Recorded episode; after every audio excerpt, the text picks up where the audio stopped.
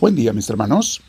Bienvenidos a nuestros 10 minutos diarios con Dios, con misioneros del amor de Dios. Comencemos preparando el cuerpo, la mente y el alma para Dios. Nos sentamos en un lugar derechitos, ya saben, la espalda recta, tus hombros relajados. Si tienes audífonos, póntelos, te va a ayudar mucho. Y si no te has suscrito al canal de YouTube o no nos estás siguiendo en los podcasts, hazlo ahora, haz pausa y hazlo ahora en este momento, por favor. Continuamos preparando el cuerpo. Vamos a respirar profundo. Respiramos profundo pero con mucha, mucha paz. No dejes que nada te vaya a quitar esa intención de orar todos los días, ¿eh? porque vienen tentaciones, vienen luchas, vienen desánimos y a veces ganas de ya no orar. Y mis hermanos, ya sabemos de dónde viene eso. El enemigo no quiere que oremos. No le conviene. Y no le gusta que tú tengas paz y que tengas alegría y que tengas a Dios. No le gusta. Así es que no le hagas caso. Aunque a veces nos cueste un poquito, aunque tengamos que ir contracorriente, tú y Dios tienen una amistad, van a tenerla para la eternidad.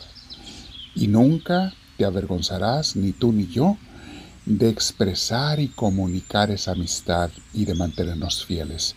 Vamos a siempre decir con fidelidad que somos de Él y para Él. Si ya estamos respirando profundo y con mucha paz, invitamos al Espíritu Santo que entre una vez más. Espíritu, ven a mí, te lo pido. Tómame y lléname porque me haces falta, Espíritu bendito, Espíritu divino, y yo te abrazo en mi interior. Te doy un abrazo, Espíritu de Dios, que eres Dios mismo, y en ti al Padre y a Jesús Santísimo. Bendito seas, mi Señor. Hoy, mis hermanos, vamos a meditar sobre este tema. Dios no permite que sus hijos queden solos. Hemos estado hablando de eso en este mini curso. La soledad, la que es no deseada y la que sí es deseada, que le llamamos solitud. Y qué hermosura es, que es la soledad deseada y cómo Dios tampoco va a permitir que tú sufras la soledad no deseada. Dios quiere que tengamos a personas a nuestro alrededor que los queremos y nos quieren. Dios es un buen padre, mis hermanos, que quiere proveer lo que le hace falta a sus hijos. Todo lo que yo tengo que hacer es simplemente aceptar ser su hijo o su hija.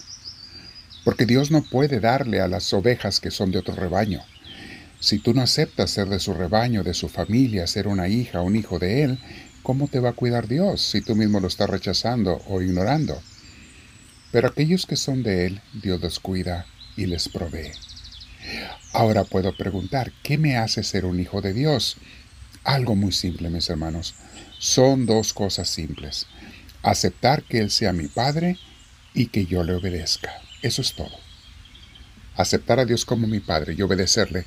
¿Cada cuándo le tengo que obedecer? ¿Cada siete días? ¿Cada mes? No, no, no todos los días y en todas las cosas. Vas a crear una unión con Él donde tú y Él sean uno. Y estamos buscándolo y queriéndolo obedecer y ser de Él como dos enamorados. Imagínate una pareja de enamorados que no pueden estar el uno sin el otro. Así tiene que darse la relación de tú y yo con Dios. Así tiene que ser, mis hermanos. Porque cuando una persona quiere llevar y manejar su propia vida, no va a encontrar a ese Padre amoroso que le quiere cuidar. Si yo siento lejos a Dios en mi vida, lo primero que me tengo que preguntar es, ¿no seré, ¿no seré yo el que me he alejado de Él? Escuchemos lo que nos dice Jesús en ese hermoso Evangelio de San Mateo 6:33. Dice así, Más bien, busquen primero el reino de Dios y su santidad, que se dice justicia en el lenguaje bíblico, mis hermanos, pero significa santidad. Repito, más bien busquen primeramente el reino de Dios y su santidad, y todas las demás cosas les serán añadidas. ¿A cuáles cosas? ¿A qué se refiere Jesús?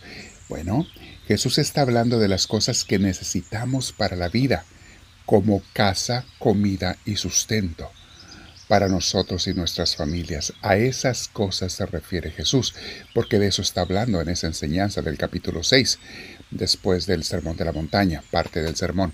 De eso está hablando Jesús. En cuanto a cómo busca cosas la gente, mis hermanos, tenemos a dos tipos de personas que andan buscando cosas. Aquellos, en primer lugar, aquellos que buscan lo necesario para subsistir, como es la casa, comida y sustento para ellos y su familia.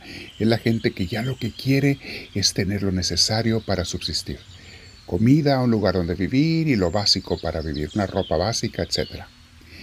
Y tenemos aquellos otros que ya tienen sus necesidades básicas cubiertas y andan buscando juguetes, modas, diversiones, eh, celulares, tecnología, todo lo que sean diversiones y juguetes, mis hermanos. Cosas superfluas que no son malas, pero tampoco son esenciales. Es la gente que quizá ahí estamos la mayoría de nosotros. Gracias a Dios, tenemos las necesidades básicas completas, se nos están proveyendo, pero andamos buscando otras cosas.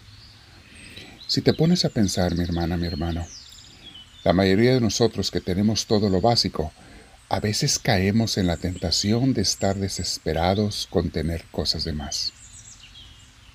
Ponte a pensar cuántos millones de personas en el mundo, porque hay mucha pobreza en muchos países, cuántas personas soñarían con que no les faltara eso que tú ya tienes, que es agua. Hay gente que no tiene agua para beber, ¿eh? Tiene que viajar muchos kilómetros para conseguir un poco de agua. Agua y comida nada más, y quizá un techito donde vivir. Y con eso estarían sumamente felices.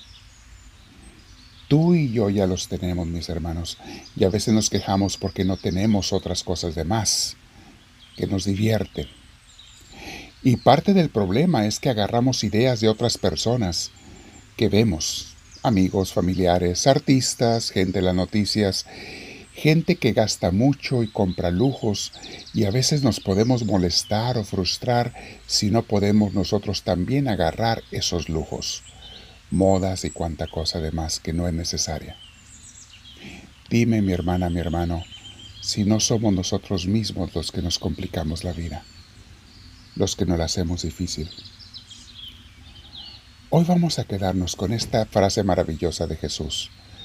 Busca primero el reino de Dios y su santidad, y todas las cosas básicas te serán dadas por añadidura. Te voy a poner una canción, mi hermano, abajo. Vea la flechita que está o los tres puntitos a la base de tu video para que puedas ver los comentarios que te pongo. Casi siempre te pongo comentarios allí. Les ponemos, por favor no los ignoren, y ahí te voy a poner el enlace para una canción te voy a invitar a que hagas oración con ese canto hermoso basado en esta cita bíblica de busca primero el reino de Dios. Dios mío, ahora quiero quedarme en oración. Quiero meditar como tú ya me das lo necesario, incluyendo personas en mi vida.